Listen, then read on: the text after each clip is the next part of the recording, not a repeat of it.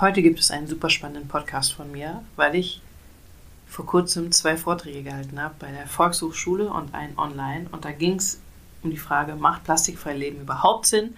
Außerdem habe ich von der Verbraucherzentrale von einem vielleicht nicht so ganz netten Mann eine E-Mail bekommen, in der er geschrieben hat, naja, plastikfrei Leben sehe ich einfach nur als äh, netten Hype, aber es bringt eigentlich überhaupt nichts.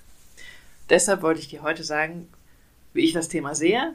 Wir ähm, haben angefangen, plastikfrei zu leben und für uns war das wie ein Schneeball. Von diesem Schneeballeffekt sprechen auch viele andere. Man fängt irgendwie ein, an, plastikfrei zu leben und lernt dann immer mehr dazu, interessiert sich viel mehr für nachhaltige Themen und dann nachher ist es bei vielen Leuten wie bei uns, die werden dann zusätzlich irgendwie noch äh, Vegetarier, Veganer, fangen an weniger zu fliegen, fangen an mehr Sachen Secondhand zu kaufen, schauen, dass sie faire Kleidung kaufen.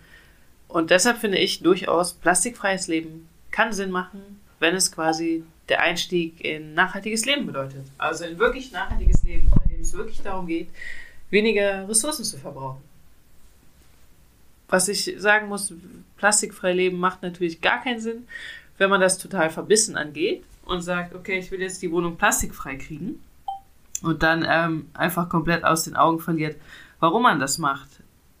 Ich hätte zum Beispiel unserem Sohn vor einem Jahr oder anderthalb Jahren niemals einen Lutscher gekauft, weil ich mir gedacht hätte, nee, der ist so viel Müll. Heute denke ich mir, komm, hol dir den Lutscher, alles klar, es ist ein bisschen Müll, es ist völlig okay. Wir machen viele, viele andere Sachen, die einen viel größeren Einfluss haben als dieser eine Lutscher. Zum Beispiel lesen wir mit ihm ähm, Bücher rund um Umweltbildung, würde ich sie tatsächlich nennen. Die gibt es auch schon für Kinder in ein oder zwei Jahren. Da muss man auch nicht meinen, dass die Kinder das nicht verstehen. Unser Sohn hat sehr wohl verstanden, als wir letztes Jahr Weihnachten mit ihm ein Buch gelesen haben, in dem eine Schildkröte in einem alten Fischernetz oder in einer Plastikverpackung, ich weiß es gar nicht mehr, gefangen war im Meer und da nicht mehr rauskam.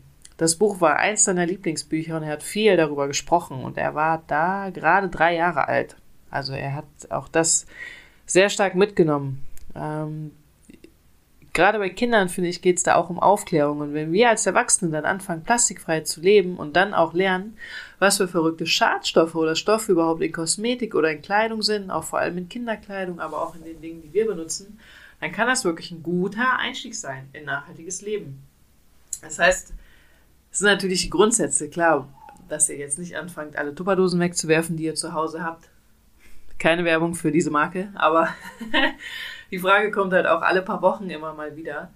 Sondern es heißt wirklich gut mit unseren Ressourcen umzugehen. Ähm, für plastikfrei leben, ich habe das auch damals so angefangen, dass wir wirklich drei Wochen lang am Stück, das war so die krasseste Zeit, da hatten wir eine einzige Plastikverpackung und das war im Urlaub, weil es da nicht anders ging. Da mussten wir halt Sonnencreme kaufen. Die kaufen wir jetzt einfach in Plastik, weil es gibt einfach keine andere gute. Vor allen Dingen nicht für Kinder. Ähm, genau, ich habe auch tatsächlich versucht, alles möglichst plastikfrei einzukaufen. Und wenn ich ehrlich bin, das war sehr gut von mir, weil äh, ich meinen Lebensunterhalt jetzt dadurch verdiene, dass ich dir erzähle, wie du plastikfrei leben kannst. Allerdings muss ich auch sagen, dass es teilweise kompletter Blödsinn war, dass ich mich Stunden oder Wochen lang damit beschäftigt habe, wo ich jetzt wirklich gute plastikfreie Kinderzahnpasta bekomme. Ich hätte dann einfach die Zeit nutzen sollen, um was anderes Nachhaltiges zu machen, nämlich um vielleicht zu schauen, boah, was fällt mir gerade ein, was einen größeren Einfluss gehabt hätte als Kinderzahnpasta? Naja, vielleicht die Zeit lieber zu nutzen, um zu schauen, wo kriege ich gute Kinderkleidung Secondhand her, wenn wir mal was gebraucht haben. Die haben wir bisher auch immer Secondhand gekauft. Oder ähm, ich hätte mich vielleicht früher mit schneller oder früher und schneller mit anderen Themen auseinandergesetzt. Zum Beispiel, wie viel Einfluss hat es tatsächlich, wenn ich Strecken mit dem Zug fahre und den ich fliege? Oder wie viel Einfluss hat es tatsächlich, dass wir jetzt ein Jahr lang unser Lastenrad haben und damit fast 3000 Kilometer gefahren sind? Wie viele Ressourcen sparen wir dadurch ein? Denn plastikfrei leben spart einen Teil von Ressourcen ein. Wenn ihr in Unverpacktladen einkaufen geht, dann werdet ihr das wahrscheinlich selber schon festgestellt haben. Ihr kauft einfach automatisch auch weniger Sachen, weil so viel in Plastik verpackt ist. Das hat auch noch einen guten Vorteil, nämlich dass für euch weniger produziert werden muss. Ich habe mir früher ganz oft Frischkäse in Plastik geholt. Unser Kühlschrank war eigentlich voller Plastik. Und das waren halt Produkte, die schon komplett verarbeitet waren. Heute kaufen wir, also früher bestand unser Einkauf, sage ich mal, zu 90% Produkten, die irgendjemand verarbeitet hatte, also wo er aus irgendwelchen Lebensmitteln was anderes gemacht hat, zum Beispiel aus Kartoffeln äh, fertiges Kartoffelgratte oder aus Nudeln eine fertige Lasagne oder auch so Dinge wie Chips einfach, Kartoffeln klein geschnitten und Chips draus gemacht. Heute besteht unser Einkauf vielleicht zu 20% aus fertig hergestellten, produzierten Lebensmitteln. Das heißt, wenn wir in den Supermarkt gehen, dann könnte der Supermarkt, ähm, der, sagen wir mal, der klassische Discounter hier um die Ecke, ein Zwanzigstel so groß sein, wie er eigentlich ist, weil wir die meisten Produkte, also wirklich 95% der Produkte in diesem Laden einfach gar nicht kaufen. Und die 5% machen größtenteils Gemüse und Obst einfach aus. Und wenn ihr euch jetzt mal vorstellt, alle Menschen würden das machen, dann hätten wir wahrscheinlich gar nicht mehr diese riesen Supermärkte, wo es einfach alles gibt. und das finde ich spannend, wenn wir über plastikfreies Leben reden, dass wir halt uns nicht in so kleinen Diskussionen verlieren wie, kaufe ich lieber Hafermilch oder Kuhmilch im Glas, sondern dass wir einfach akzeptieren, es gibt so viele Studien, die belegen, dass, äh, ich klatsche in die Hände, dass tierische Produkte mehr Ressourcen verbrauchen als pflanzliche Produkte. Also ist es perfekt, wenn du Hafermilch trinkst anstatt Kuhmilch. Und dann brauchst du dir gar keine Gedanken mehr machen, ob du diese Hafermilch mit selber machst. Weil bei mir war das kurz äh, vorm Scheitern, weil ich dachte, alter Vater, ich fange jetzt nicht an, hier meine Milch noch selber zu machen. Das dauert zwar jedes Mal nur anderthalb Minuten, aber ich habe einfach keinen Bock. Und darum geht es halt beim plastikfreien Leben, dass wir erkennen, wir können alle was tun, wir als einzelne Personen haben alle Möglichkeiten, was zu tun, aber irgendwann endet das Ganze nämlich.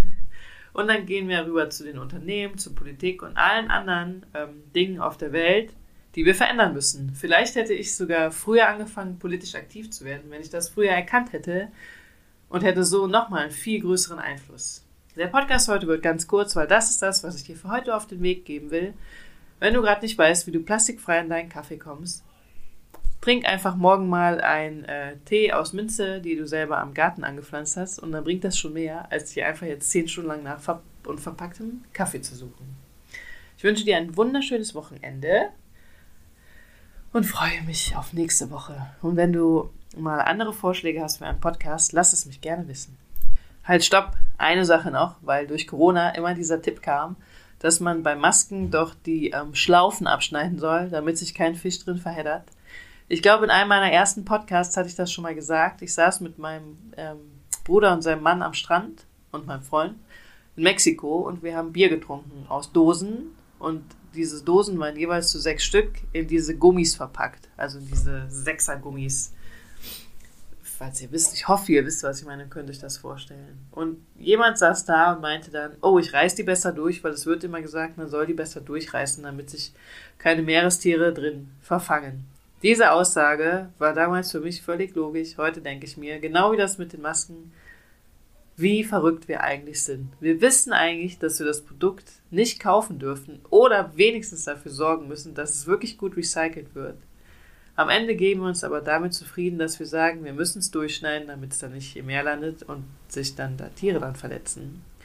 Die Ironie bei dem Ganzen ist, oder das Verrückte bei dem Ganzen ist, eigentlich müssen wir dann allen Müll zu Hause kleinschreddern, den wir produzieren, weil sich Tiere auch in viel kleineren Gefäßen verfangen können. Sei es nur, wenn ihr euch diese Dreierpaprika kauft, die immer in Plastik eingeschweißt ist, und ihr die nur an einem kleinen Ende aufmacht, kann es ja auch sein, dass da, weiß ich, ein Krebs reinschwimmt und der kommt nicht mehr raus und stirbt. Das wollte ich sagen. Wunderschönes Wochenende. Auf Wiedersehen!